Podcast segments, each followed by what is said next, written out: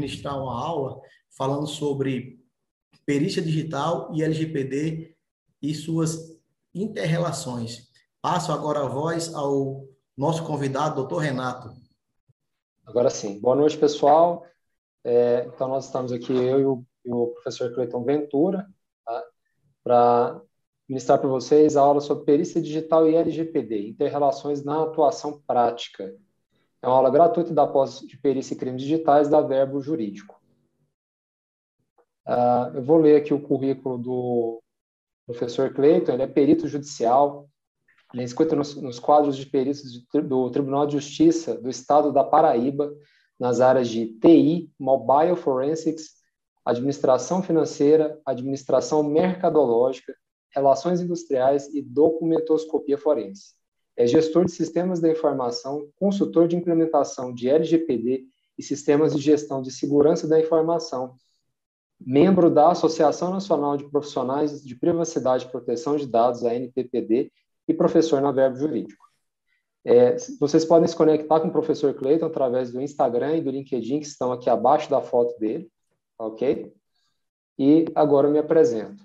Sou Renato Ventura, sou advogado, bacharel em Ciências Contábeis, especialista em Direito e Processo Tributário, tenho MBA em Gestão de Risco, sou auditor líder certificado em implementação de ISO 19600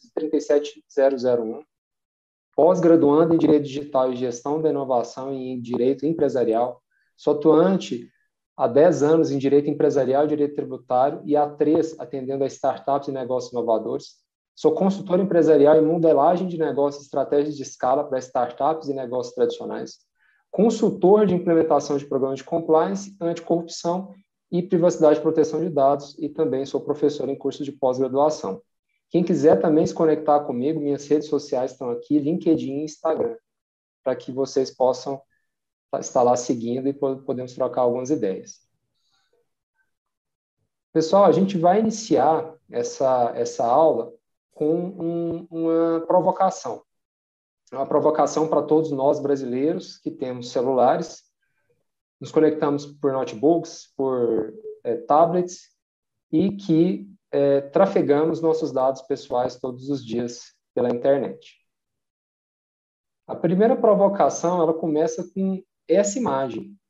Essa imagem ela é de mais ou menos dois anos atrás, de por volta de final de maio de 2019, e é de um brasileiro que, obviamente, aqui, que a gente pode ver, ele estava querendo captar dados de cartões de crédito. Né? Ele, ele fala aqui, estou customizando cartões de crédito. Quem tiver interesse, manda direct message. Né? E aí teve muita gente que comentou, a gente pode ver aqui 27 mil comentários, teve gente que colocou todos esses dados em comentários, então, veja bem que foi um vazamento grande e me mostra que a gente está num, numa falta assim, de uma é, maturação ou maturidade de cultura de privacidade. Eu aposto aqui que vocês ou caíram ou conhecem alguém que já caiu nos, no, nos golpes de Mercado Livre, por exemplo. Né? Mercado Livre ele tem ali alguns golpes muito conhecidos, tanto para vendedores como para compradores, é, você está aqui apenas quatro, né, que é um e-mail falso, que ele, os vendedores que trabalham com tickets maiores, né, geralmente aparelho eletrônico, caem, né, que é uma mensagem que é enviada é, ali para o vendedor, né, supostamente pelo Mercado Livre, foi, foi confirmado um pagamento, né, para ele fazer o envio é, da mercadoria. E o golpista que manda essa, é, essa mensagem, ele recebe a mercadoria sem ter pago. E, obviamente, o Mercado Livre não vai conseguir rastrear. Outro golpe é a tal da parceria entre Mercado Livre e aplicativo de transporte. Tá? Esse tem é, descontos e tudo mais, o fraudador pega ali os dados, né, é, justamente para é, passar para trás ou compradores ou vendedores. Né? Ligação falsa de agente do Mercado Livre também, que pede para passar login e senha, né, por SMS ou por e-mail, tá? para os vendedores, no caso, é um golpe muito é, conhecido, e o golpe da pedra, que basicamente é o seguinte: as pessoas é, formulam também um e-mail né, falando que compraram algo ou até compram algo, e que tiveram um problema. E no momento da devolução, em vez de elas, devo, de, elas fazerem a devolução do produto, elas fazem a devolução de uma pedra, de um tijolo de algo que seja do peso do produto. Os correios não vão verificar e quem sai é mal na história é o vendedor. Golpes de WhatsApp, eu tenho certeza aqui que alguém ou caiu ou conhece é, pessoas que caíram no golpe de repassar ali a chave de autenticação em dois fatores, né? Ter ali WhatsApp é, clonado, né? Entre aspas. E hoje nós temos também o Pix, né? O Pix ele teve alguns golpes conhecidos, né? A Febraban até soltou um guia de como é, você cuidar da segurança, né? Enquanto faz as transações bancárias através do Pix. E aí tem gente que também utiliza do golpe de clonagem, pede transferência via Pix para parentes ou conhecidos da pessoa. Tem um golpe de engenharia social, né, que basicamente a pessoa coleta ali uma foto é, da pessoa, consegue é, número de contatos de amigos e começa a utilizar um outro número de celular para também pedir transferências via Pix. Um outro golpe é o, o, falso funcionário do banco que pede informações para você cadastrar no Pix e te pede uma transferência bancária é, para ver se está tudo ok. Esse faz transferência bancária, obviamente, vai estar tá perdendo dinheiro. E o golpe do bug do Pix, que esse bem elaborado, é, os criminosos estavam postando vários vídeos aí no, YouTube e em outras redes, falando que tinha um bug no Pix quando você transferia valor para uma chave aleatória. E aí você recebia o, o valor em dobro. Várias pessoas fizeram e, óbvio, a chave aleatória era do golpista. Né? Então, a gente vê nesse cenário aqui que a população brasileira ainda é uma população com uma cultura de privacidade de dados é, que ainda precisa maturar demais. Né? E, óbvio, as pessoas são elo mais fraco nesse, nessa questão de privacidade e proteção de dados. Aqui a gente tem um outro ponto que é o paradoxo de privacidade. As pessoas usam redes sociais para se conectar com outras pessoas, utilizam vários serviços digitais, gostam de acessar promoções, é, cadastram em loja, querem é, fazer cashback quando compram algo e usam muito aplicativo de mensagens. E a gente sabe que para utilizar tudo isso, as pessoas têm que ali é, inserir seus dados pessoais ou divulgar dados pessoais, porque a gente nunca sabe como que o algoritmo está é, trabalhando do lado de lá. Então, entre o paradoxo, né? Tudo bem, eu tenho que me proteger, mas para eu acessar isso, eu tenho que divulgar os meus dados pessoais. E aí entra um dilema. Outro ponto é que as pessoas gostam mais de praticidade. Hoje, como aqui na figura, o celular, praticamente você tem um mundo nas suas mãos. Né? E aí você, claro, tem vários aplicativos ali que você vai deixar logado para não ter que ficar digitando a senha, né? suas redes sociais, por exemplo. E isso torna suas informações protegidas. Né? E a quantidade de dados que são coletados ali no celular são gigantescas. Para você ter ideia, tem aplicativos aí que coletam 183 páginas de dados pessoais. O Spotify, por exemplo. Então, o seu celular se torna um grande big data móvel de dados pessoais. E seu smartphone, ele, ele é fantástico, ele tem várias funcionalidades, você utiliza ele para trabalho, para entretenimento, enfim. Mas será que há uma é, questão também de inteligência do lado da sua vigilância. Né? É, quando você recebe notícias é, ou links para você clicar de conhecidos, você vai clicar porque você conhece a pessoa. Então, hoje, os criminosos também utilizam a sua cadeia de confiança para coletar dados. É, com certeza você já recebeu um link de alguém falando, ó, oh, é uma promoção e tal, só que me falaram que já passou, eu cliquei e não, não aconteceu nada. Com certeza, os seus dados foram vazados naquele momento. E fora isso também, a gente tem a cadeia é, de custódia, né? Geralmente, essas pessoas que passam por algum problema com o celular, o celular foi invadido, o que, que é o primeiro caso? As pessoas formatam aquele celular, resetam o celular. E ali você pode estar perdendo uma série de provas, né? Porque geralmente as pessoas procuram informações muito erradas na internet, tutoriais, fazem, fazem aqueles tutoriais mano, que seria ali é, resetar ou formatar o, o, dispositivo e depois procuram a polícia. E isso aí vai influenciar, claro, na investigação policial que vai ser perpetrada. E nesse cenário todo, a gente tem a Lei Geral de Proteção de Dados, né, que nasce em 2018, que provavelmente as sanções vão entrar em vigor em agosto, se tudo correr nos conformes, E aí a gente inicia aqui falando sobre os princípios da atividade de tratamento de dados pessoais, que são a segurança, adequação, necessidade, responsabilização, qualidade, transparência, finalidade, não discriminação, livre acesso e prevenção. Esses princípios embasam as bases legais de tratamento, que são pesquisas, consentimento, obrigação legal regulatória, tutela da saúde, proteção da vida, exercício regular de direitos, políticas públicas, execução de contrato, legítimo interesse e proteção de crédito. Essas bases legais são os limites de atuação dos agentes de tratamento de dados e dos tratamentos de dados que esses agentes fazem. Né? Então, eles podem apenas fazer tratamento de dados com base nessas bases legais. Esses agentes também devem informar qual é o início, o momento de coleta do tratamento e quando esse tratamento acaba, que é basicamente o ciclo de vida dos, dos dados pessoais dentro ali das atividades desses agentes que são controlador e operador. Tudo isso também influencia, claro, na proteção do titular de dados. Então, eh, os agentes devem ali respeitar todos os direitos dos titulares de dados relativos a requisições, que estão ali no artigo 18 da lei. Além disso, aquele controlador e operador que vazar um dado ou permitir que ele que seja feito um vazamento, né, um incidente de segurança, ele vai ter responsabilidades.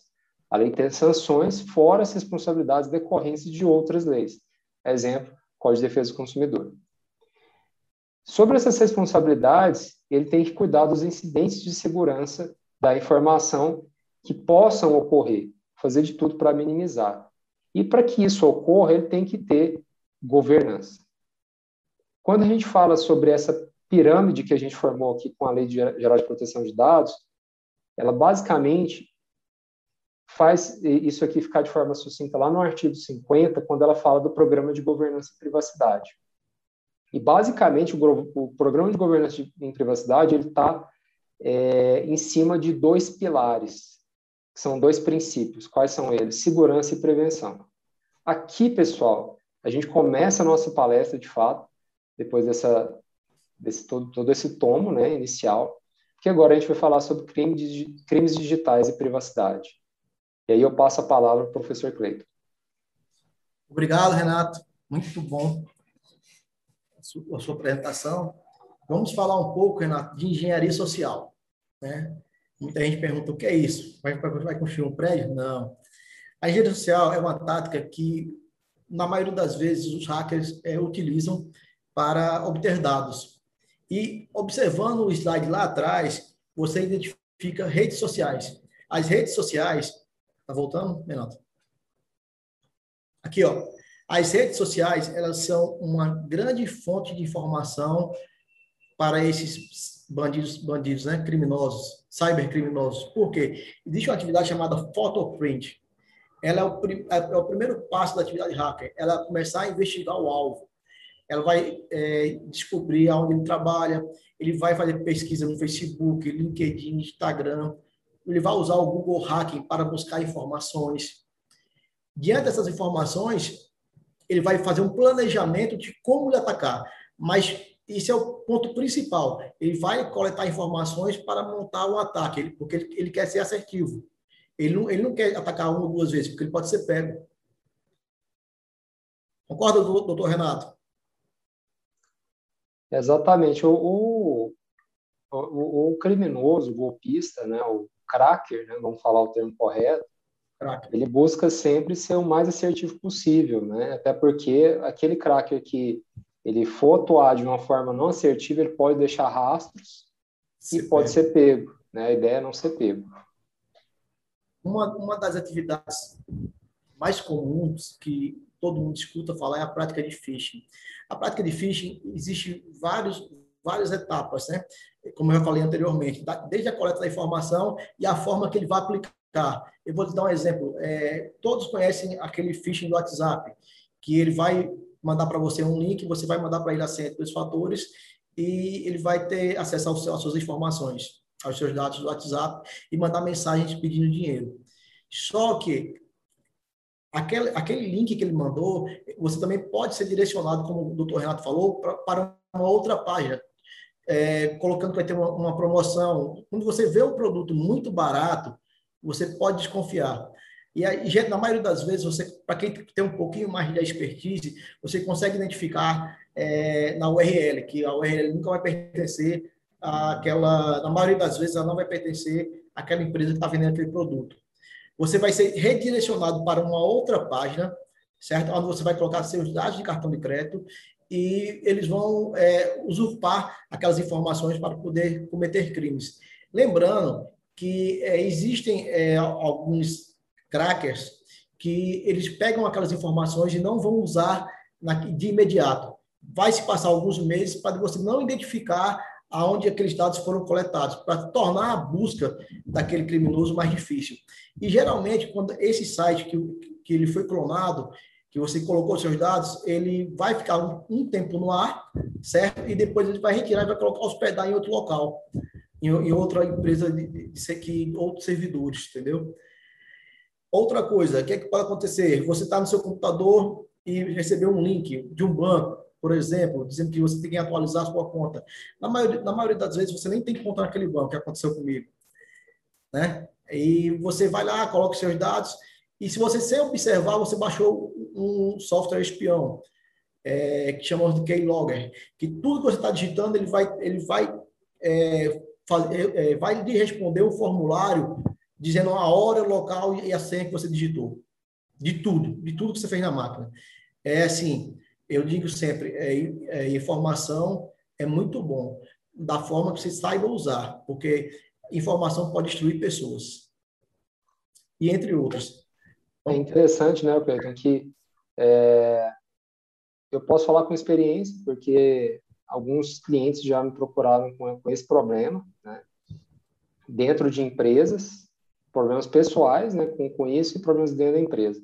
Principalmente com uma operadora de telefonia, que uh, as pessoas contrataram, saíram da operadora, mas continuaram recebendo faturas é, por e-mails estranhos. Tá? Eu recebo todos os meses 10 e-mails dessa operadora, eu não tenho mais ela, ela, ela era minha operadora de internet é, de fibra, e eu ainda continuo recebendo e-mails que não são dela, com faturas falsas, com boletos falsos. Se eu pudesse coletar tudo e enviar para ela, para ela me dar um desconto, ou me devolver um dinheiro, eu faria. Mas eu sei que isso não vai acontecer. Mas eu tomo os meus cuidados. Todos esses e-mails estão caindo na, na, na, minha caixa de spam por enquanto. Mas tem pessoa que na correria do dia, esse é o problema, às vezes, às vezes a gente tem que prestar atenção nisso. Porque eu, eu já fui vítima, pessoal, desse golpe de clonagem do WhatsApp. Eu fui responder uma pessoa, estava na reunião, um telefonema, e quando eu vi, pronto, o WhatsApp sumiu, e inclusive quem me ajudou foi o professor Clayton é, quando isso aconteceu. Mas um, um lapso ali, um segundo, dois segundos você tem, é, você pode ali, perder suas informações ou comprometer alguma coisa. É igual dirigir.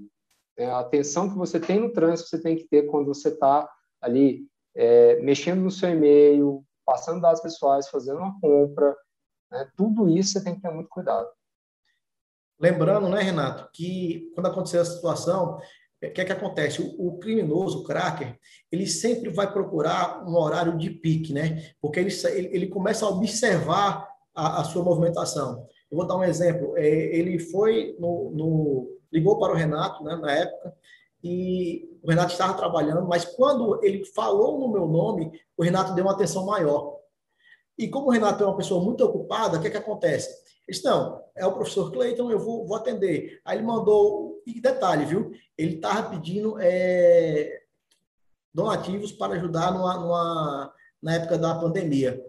Como o Renato me conhece, achou que era verdade. Quando ele observou, ele já tinha conseguido clonar o WhatsApp, mas resolvemos em meia hora, não foi, Renato? Foi rapidamente, né? Quando você tem.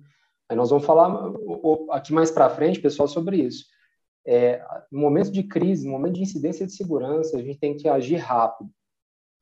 E, e hoje isso é importante, muito importante. A gente vai falar muito sobre isso aqui para frente. É. Pode passar, Renato, por gentileza.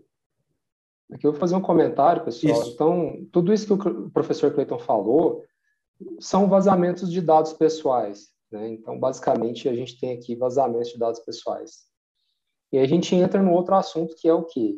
Incidência de segurança da informação, que o vazamento é, a perícia digital e o programa de governança em privacidade. Né? E aqui eu abro novamente o professor Cleiton fazer seus comentários. Vamos lá, pessoal. O que é que acontece?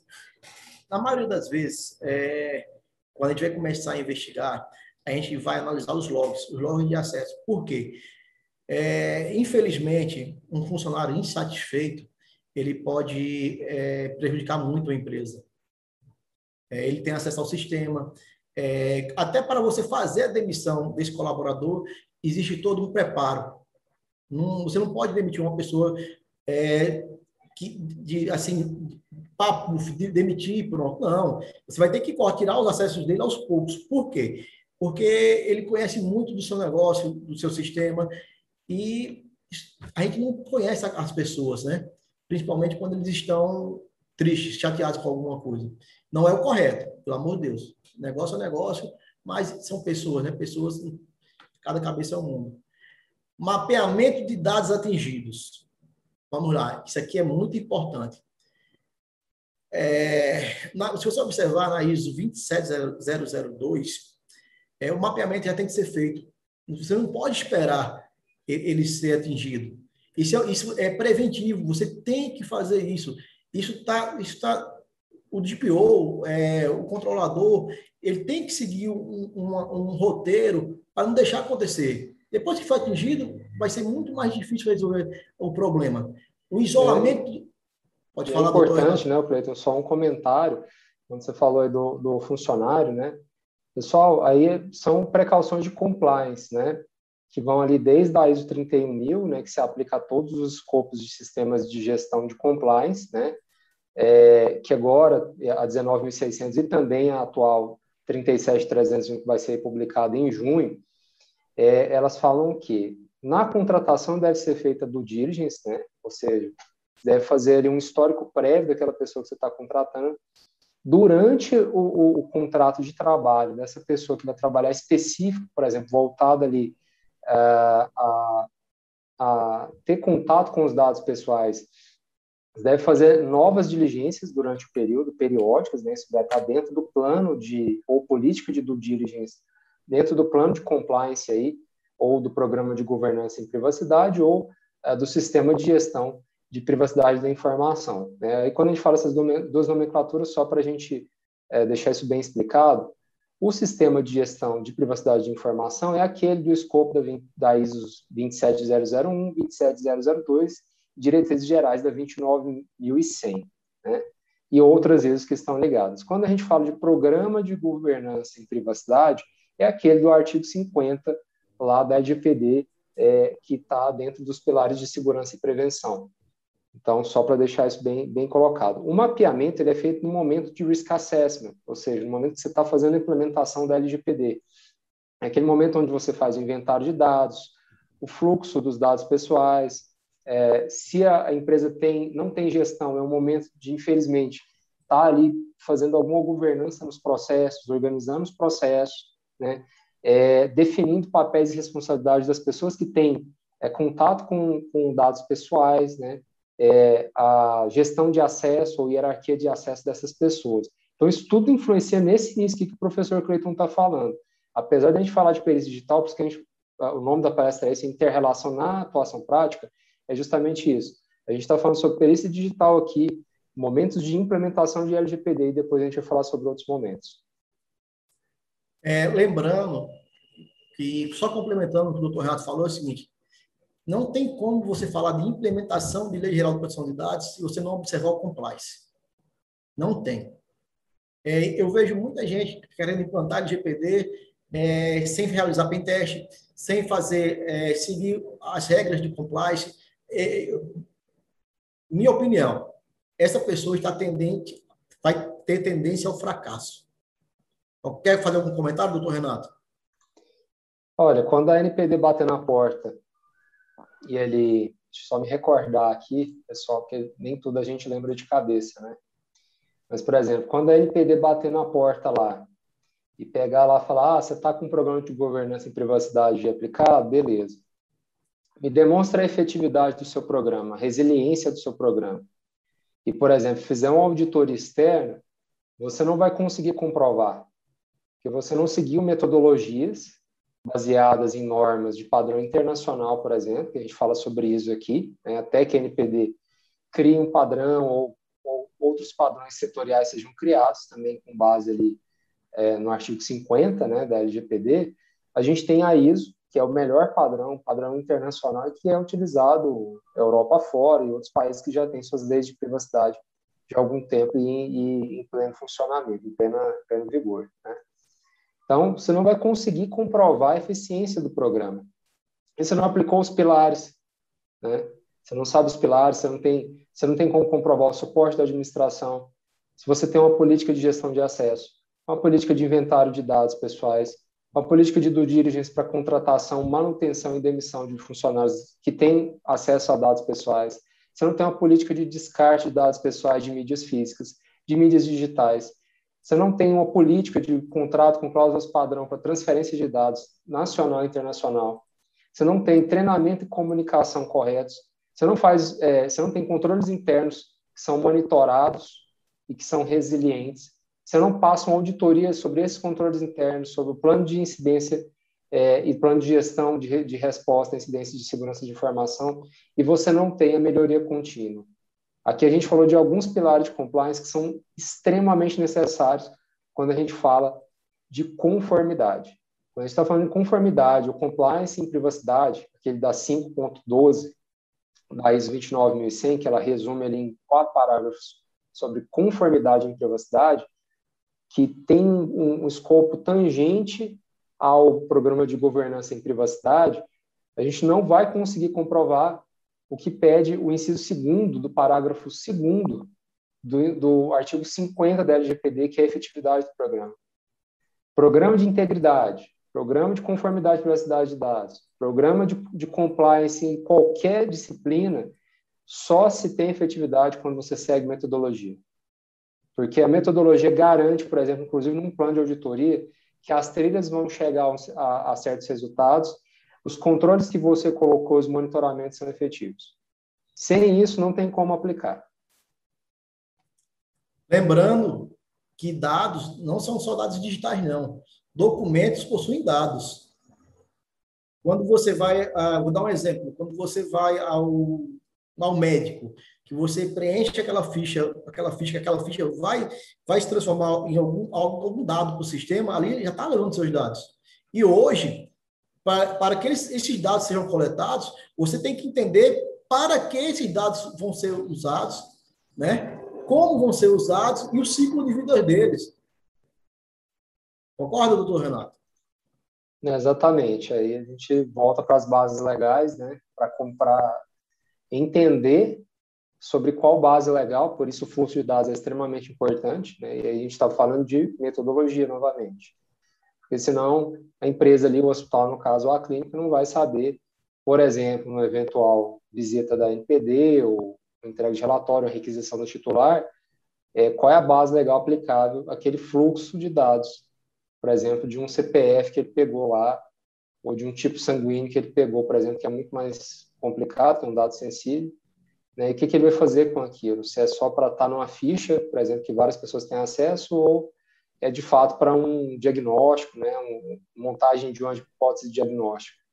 Ou se, esse, ou, se esse, ou se esse, essa informação também vai ser repassada à frente para um terceiro, né, Renato? É, a pessoa tem que saber o que vai ser feito esses dados. E, na realidade, é, esses riscos eles têm, eles têm que ser mapeados antes de serem atingidos, né? é, eu tenho certeza se ele seguir um protocolo, ele vai minimizar muito os riscos dele. Auditoria dos dados atingidos. Bom, é importante, é importante que nessa fase é, esteja um perito acompanhando para que seja construída a cadeia de custódia dos dados. Por quê? Uma pessoa que é formada, que tenha o curso de segurança da informação, seja um expert, ele vai saber colher essas informações mas não como perito. Por quê? Ele tem que coletar essas informações em tempo hábil, processar essas informações para que posteriormente seja usada no tribunal e até mesmo para produzir provas a favor da empresa. É, ele vai elaborar um parecer técnico, vai estar apresentando no juízo ou então para a NPD e confeccionar tá, possivelmente um laudo, né? Mas que seria um parecer técnico. Quer fazer algum comentário sobre essa fase, doutor Renato? E aí, pessoal, é importante, igual o professor Cleiton falou, né? Que esses passos sejam seguidos, porque isso sendo levado para NPD ou para, por exemplo, uma causa né, que, que a empresa esteja enfrentando em razão de um vazamento de dados, é, a, a, a sequência de passos dessa metodologia vai garantir, por exemplo, a credibilidade, né? E também é ali que a evidência colhida, seja ela digital ou não, ela seguir um critério, né, Cleiton? E aqui a gente vai falar mais à frente sobre detalhes em relação a essa questão da, da coleta, né, da manipulação da evidência para se chegar é, no, parecer, né, na elaboração desse parecer. Posso passar os slides? Por favor, gentileza.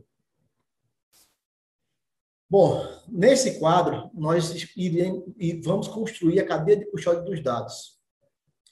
Ah, professor, como foi feito isso? Veja só, isso é um modelo internacional que é, você pode encontrar no Discovery, onde ele segue um padrão. Ele segue um padrão de como você vai proceder desde a coleta da, da, do material até a produção. Vamos lá. Governança das informações, de informações. Você vai fazer a identificação, a preservação, você vai isolar os dados atingidos, você vai coletar, depois você vai processar esses dados, vai fazer a revisão, vai analisar, vai começar a produzir o parecer técnico. Lembrando que quando você está fazendo a cadeia de custódia, tudo tem que ser documentado quem teve acesso às provas, quem não teve, de onde partiu você tem que identificar de onde partiu o ataque, o que, o que foi roubado, ou se foi só uma invasão, é, se os dados foram coletados, se os dados foram criptografados e, e o, o cracker está pedindo resgate, tudo isso tem que ser pautado e colocado na cadeia de custódia, na hora que você estiver formulando ela. Aqui está a fonte, quem tiver mais interesse pode verificar. Eu gostaria que o doutor Renato fizesse um comentário sobre, sobre essa construção da cadeia de custódia, por ele ser advogado também. Então, pessoal, é, há, há, alguns padrões de investigação que eles são padrões mundiais. Né? Essa, esse modelo de referência de investigação eletrônica ou descoberta eletrônica, né, na, na tradução literal, ele nasce na Inglaterra, tá? É, não, não, não há muito tempo atrás, né, como um procedimento de investigação eletrônico.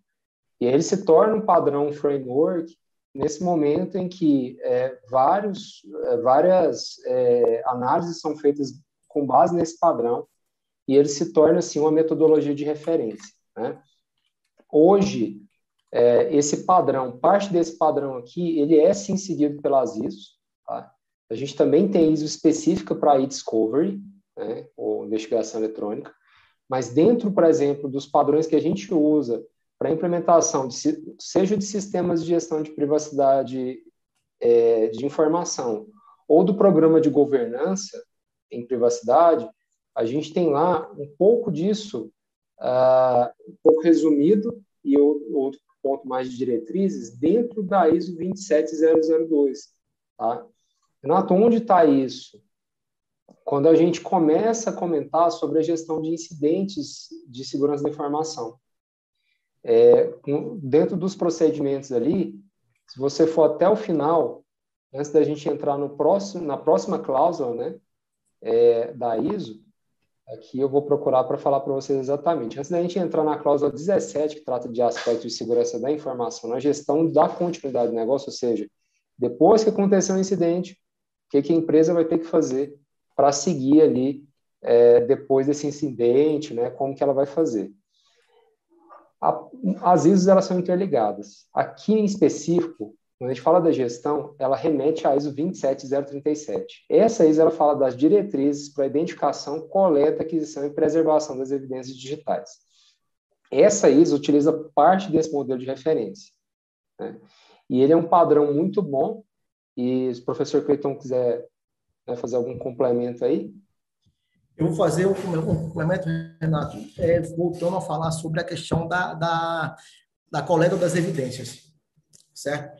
É, vejam, vejam só, é, se o ataque partir de um outro país, certo? O perito ele vai analisar todas as provas, as evidências, é, tem que ser minuciosamente coletadas. Por quê? Porque essas informações que ele, que ele colheu, é, seja de, de, de, um arquivo volátil ou não, eles vão ser comparados, eles vão ser comparados é, na, na, na, justiça. Por quê? Quando você vai entregar um, um, laudo, um parecer técnico, junto vai uma mídia digital, com tudo que você coletou. E, e, e aquele hash vai ser comparado com, com o que você colheu. Detalhe, é, se voltando ao assunto que eu iniciei, se o ataque foi de um outro país, certo? É, o, a, a, pessoa o, que está responsável por aquele sistema vai ter que fazer todo esse processo, né? identificar de onde partiu o ataque, tentar identificar de qual país e dar andamento aos meios legais, certo? Porque é, existe a Lei de Proteção de Dados e a, e a GDPR. Eu queria que você comentasse um pouquinho, o, doutor Renato, a questão de, de invasões partindo de outros países, por gentileza, para complementar. Certo. Pessoal, é, seguindo aí essa, essa, esse exemplo do professor Clayton, por exemplo, quando a gente tem um ataque internacional que veio da Europa, por exemplo, dos países europeus, ou seja, a gente está falando já de escopo do Regulamento Geral de Proteção de Dados Europeu, né, ou GDPR, né? Aqui, para nós, nós temos a parte de cooperação é, de investigação. Não está só na LGPD, mas também é, dentro de outras leis procedimentais. E lá, na Europa, por exemplo, a gente tem no artigo 50, é, no item 1, na linha B, fala sobre assistência mútua internacional para proteção de dados, para notificações. O que, que, eu tenho a falar sobre isso em relação à operacionalização desse exemplo que o professor Cleiton está falando? Atualmente, aqui, no nosso bloco econômico, Mercosul, nós estamos tentando fechar um acordo internacional para a proteção de dados. Fechado esse acordo, nós vamos é, fazer um acordo entre blocos econômicos, União Europeia e Mercosul, para justamente nós termos essa questão é, de uma assistência mútua internacional. Obviamente, a gente sabe que isso envolve questões políticas, né? E também é, nós estamos esperando a tão aguardada, é, é, que, aliás, que as sanções né, entrem em vigor. Então, nós estamos aguardando isso e que isso não seja postergado, porque senão todo esse envolvimento político muito bom e muito proveitoso para nós aqui em relação a essa assistência mútua internacional para que os países possam se cooperar, no caso desse aí de uma invasão internacional, que ele ocorra. Né? Por enquanto, a gente sabe que vai demandar é, instrumentos que nós temos como Ministério Público Federal, né, através ali de cooperação de investigação com outros países, né, outros ministérios públicos, é, a, a, Polícia Federal também, a ABIN, né, e eu acredito que, por exemplo, se a NPD fosse questionada hoje sobre isso, ela com certeza é, verteria é, o caminho para esses órgãos, tá? para que eles possam ali dar, dar prosseguimento a uma investigação a partir daquele, daquilo que o perito encontrou e limitadamente ele, ele, ele não pôde continuar. Né? Essa é a minha posição em relação a, a, um caso, aí, por exemplo, de uma invasão, né, de um vazamento de dados é, que parta de fonte internacional. Muito bom. É, plano de gestão de incidentes de segurança da informação. Interessante, né, Renato? A ISO 27035, 27035, ela fala sobre isso. A notificação de eventos de segurança da informação. Existem alguns relatórios, né, que é, quando você é, tiver esse problema, creio que vocês, espero que não tenham, né, que você pode até mesmo baixar um relatório simples e que está no site da NPD. E existem dois relatórios que eu vou citar aqui, vocês podem pesquisar depois. Um é o Roupa e o outro é o Wikipedia. Em que ele consiste? O Roupa, ele consiste é, é um relatório que registra todos os detalhes mais importantes do tratamento dados da empresa. Ele exige uma pesquisa extensiva do tratamento de diferentes dados e setores. Quer fazer algum comentário, doutor Renato? É, esse relatório da NPD, ele parte da cláusula 6 da, da ISO 27035-2. Né? A gente sabe que a NPD trabalha com alguns padrões, por enquanto, antes de, das suas é, normativas, né? E aí cabe até um, um, um comentário muito bom, o, Cleiton, falando sobre normativas, né? Que é a, a, uma comunicação oficial da NPD sobre é, incidência de segurança da informação é tratado como normativa, ela foge aquele escopo que nós aqui, enquanto operadores de direito, conhecemos, né? Leis, regulamentos, resoluções, portarias, orientações, instruções normativas. Porque é uma comunicação oficial e ela começa a se portar aqui é como, aqui já adiantando algum assunto nosso aqui para frente, mas ela começa a se comportar, pessoal, como as agências internacionais, como o Conselho é, Europeu de Proteção de Dados, né? É, e aqui depois a gente vai comentar sobre o, detalhes dessa comunicação oficial dos incidentes de segurança da informação, né? Mas aí tem esse formulário, o formulário ele atende lá a, a alguns anexos da 27035-2, traço 2, e da cláusula 6, que ela fala sobre a criação de informação para o plano de gestão de, de incidentes de segurança. Aí, pessoal, quem quiser pode adquirir essa ISO lá no site da ISO, ela vai estar em inglês, pode adquirir essa, essa ISO também no site da BNT, tá? ela vai estar em inglês, e alguns outros repositórios que você pode ter acesso aí. Algumas normas você vai poder também ter acesso pago, é, mensal, acesso, você pode comprar as leis lá no, no Target ou normas.com.br. Tudo isso que a gente está falando que vocês podem adquirir lá tá, pessoal? A gente está citando aqui várias normas, elas têm direitos autorais, né? Mas é, nós estamos citando aqui a título de exemplo e nós adquirimos essas normas, então nós podemos é, mencioná-las. É, lembrando que, fazendo um comentário breve, que eu e o doutor Renato estamos escrevendo um livro falando sobre LGPD e a perícia na prática, certo? Este livro vai ser publicado, no, acho que no mais tardar daqui 120 dias. Para quem está começando é, no segmento de perícia, que quer trabalhar com LGPD, vem muita coisa bacana por aí, né, doutor Renato?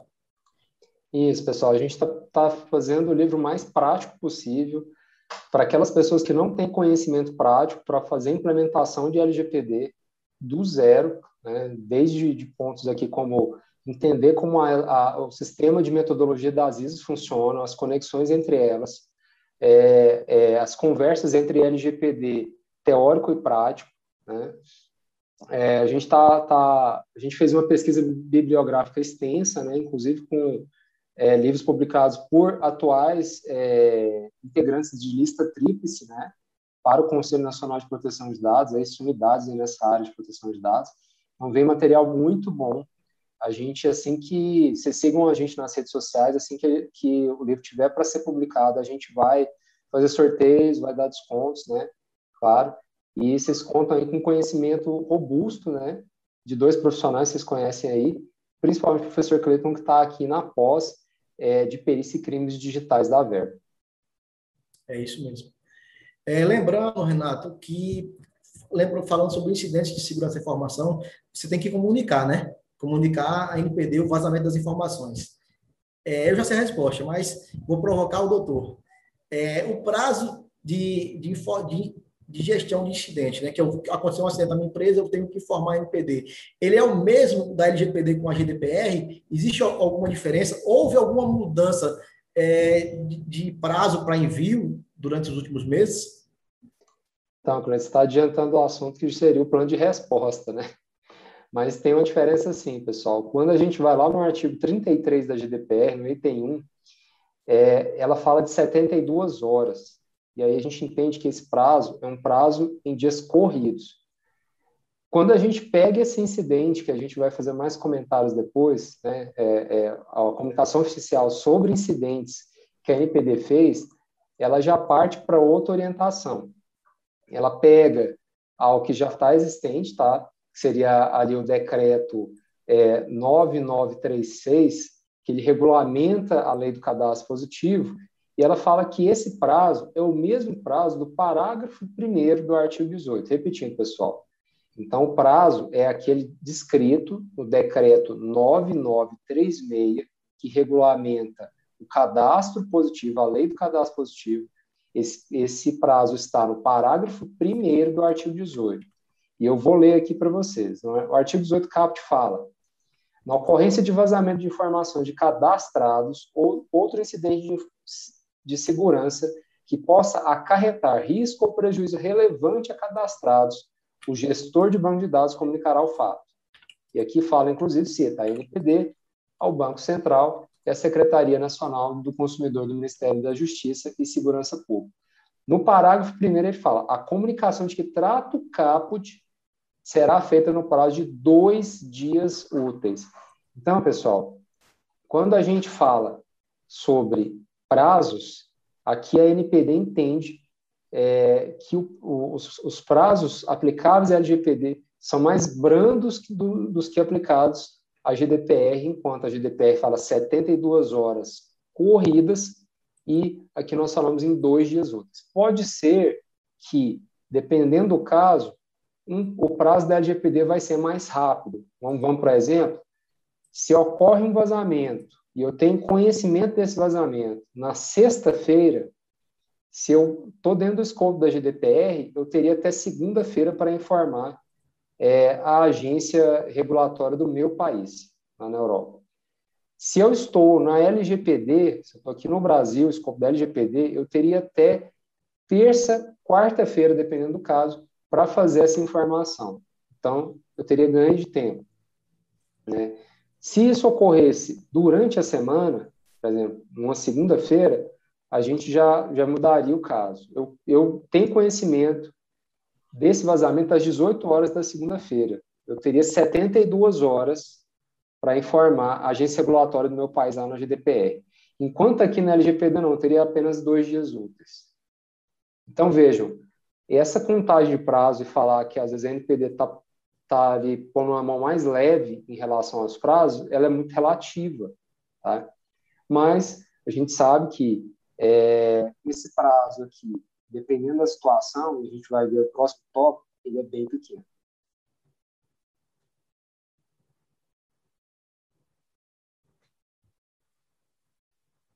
Plano de resposta a incidentes da, da segurança da informação. Vamos lá, pessoal.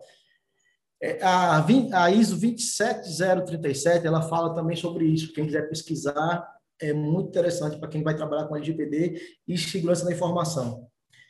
Algumas, algumas recomendações que eu vou fazer para vocês. Documentem tudo. Não deixem passar nada. Documentem todas as ações. Observem como os dados foram coletados como, eu, como prontamente eu volto a repetir, não estou sendo chato, mas é uma situação que é muito séria. Sua empresa sofreu um ataque ou vazamento de dados, prontamente procure um perito especialista, é, especialista em TI, procure um advogado especialista em direito digital e você tem 24 horas, no caso, são dois dias úteis aqui no Brasil para, para é, fazer essa informação para a NPD. Lembrando, é, se, se, a sua empresa ela não fez um, um, um, treinamento de compliance, ela não treinou funcionários, isso tudo tem um peso, inclusive no valor da multa. Correto, doutor Renato? Correto. A gente tem uma, uma balança ali, né? É, um sistema de pesos e medidas ali, de atenuantes e agravantes. Né? A lei não, não utilizou nenhuma agravante é, explícita, né? ela deixou isso para ser regulamentado, mas ela falou que vão ter atenuantes. Se a gente pega a lei anticorrupção como base, né, a gente tem vários atenuantes ali na lei anticorrupção que vão até 4%. Tá? Isso já está no escopo da lei anticorrupção. Né? Quem tem programa de compliance aplicado e, e efetivo tem até 4% de desconto na, na sanção lá na lei anticorrupção. Talvez a NPD venha seguir isso, tá? Que a gente já está falando, é, já está adiantando o assunto, até porque o nosso horário também está se esgotando. E aí, pessoal, é, é aquele ponto, né? É, a gente não pode trabalhar com a sorte, né? É, é, documentar ações é base para qualquer programa de compliance. Se você for lá no item 5.3 da ISO 37001, fala de sistema de gestão de suborno, também se aplica a compliance, porque suborno lá fora é, é todo o sistema de corrupção está incluído na nomenclatura de suborno. Você fala de informação documentada. Então, tudo que for feito dentro do programa de governança em privacidade, o sistema de gestão de privacidade de informação, tem que ser documentado. Não existe nada sem documentação. Como que o perito vai chegar lá, depois de um incidente, em dois dias úteis, olha só, em dois dias úteis, sem uma documentação, ele vai ter que fazer uma varredura, mesmo que seja com robôs. Você pensa só, uma varredura, o sistema completo em todas as máquinas, em todos os servidores em nuvem, para achar onde que aconteceu a situação, onde foi o foco, o início do fogo ali, vamos colocar entre aspas aqui. Isso levaria muito tempo. Então, é mais que necessário que isso aqui seja implementado com a documentação, até porque o programa não é efetivo se não tiver documentado. Falta gestão e governança se não houver documentação. Né?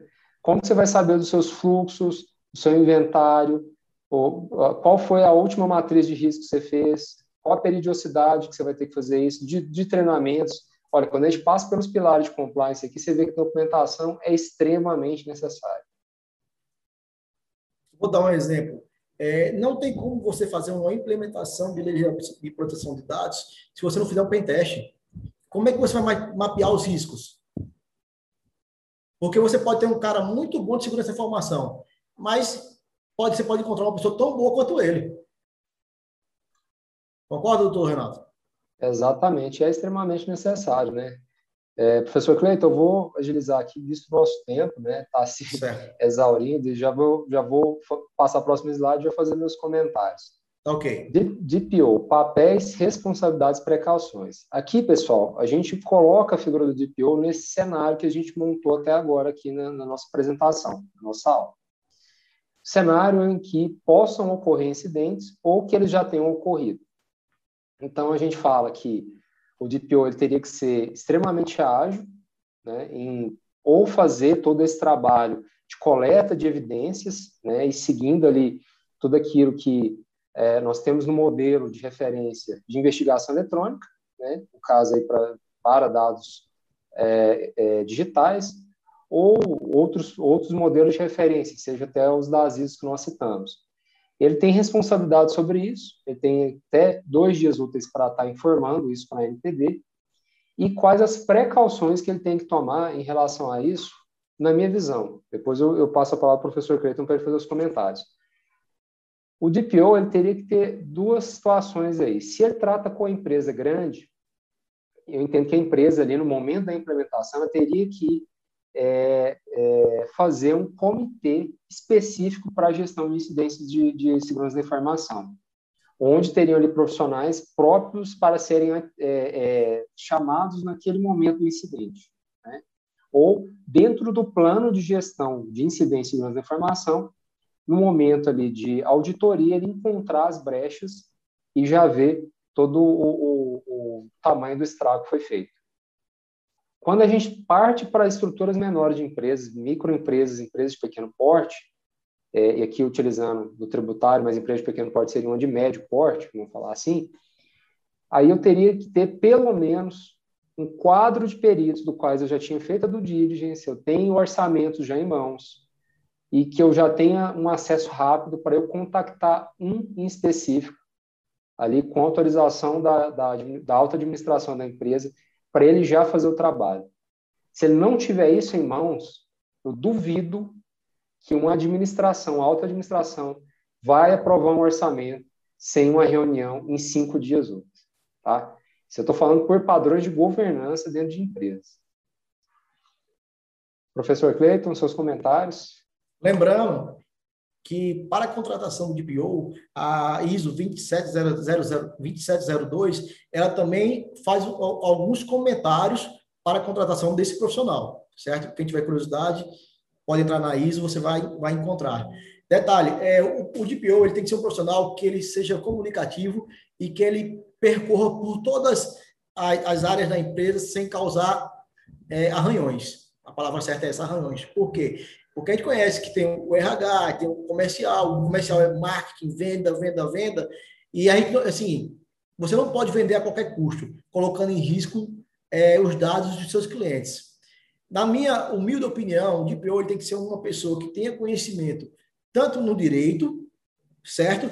Como também na área de tecnologia. Ele não precisa ser um perito, mas ele tem que ter pelo menos uma pós ali segurança da informação. E lembrando, se ele, é, por algum motivo, ele não informar tudo que foi vazado para a NPD, ele é corresponsável e pode responder criminalmente. Eu queria que o doutor Renato, por ser advogado, fizesse um comentário sobre isso. Pois é, pessoal, a responsabilidade do PIO é gigantesca, né? E é, ele pode sim responder um processo criminal em razão disso. Tá? É, seria um comentário breve, rápido aqui. A gente sabe que tem, nós temos um tempo, né? Só terminando aqui, é, o DPO então teria que ter uma formação criteriosa, né? Dentro também do plano de implementação, você vai colocar aí contratações de DPOs, por exemplo, pode ser uma equipe, dependendo do tamanho da empresa, você vai determinar scopes é, ali e atribuições necessárias, né, para que essa pessoa cumpra aquilo, testes que comprovem do diligência muito bem feita é, e prazos é, de contrato. Tá? É muito importante isso. A responsabilização criminal vai depender, claro, de investigações e se ele não, se ele é responsável pelo plano, né, ali de, de compliance, ele pode responder sim, é responsável pelo programa. Só um comentário aqui, é, a NPD, pessoal, é, dentro do regimento dela, né, dentro das, das portarias, a gente sabe que boa parte vai ser feita esse ano, algumas coisas de planejamento, e nas outras duas fases que a gente tem a partir do começo do próximo ano e da metade do próximo ano, né, a metade de 2020, a gente vai ter já alguma atuação mais prática e mais incisiva da NPD. Bom, é, nós já estamos, estamos com o tempo estourado, né, doutor Renato? Eu, é, quem tiver interesse em trabalhar com lei geral de proteção de dados, a pós-graduação em perícia e crimes digitais, ela é espetacular para quem quer ingressar no mercado de TI e até mesmo é, trabalhar como DPO. Lembrando que não é necessário você ter a formação em tecnologia, mas é interessante que você vai entender todos os processos. Eu quero agradecer, em nome da Faculdade Verbo Jurídico, é, ao doutor Renato, a presença dele é, nessa aula e agradecer a todos os inscritos. Boa noite, pessoal. Obrigado. Obrigado.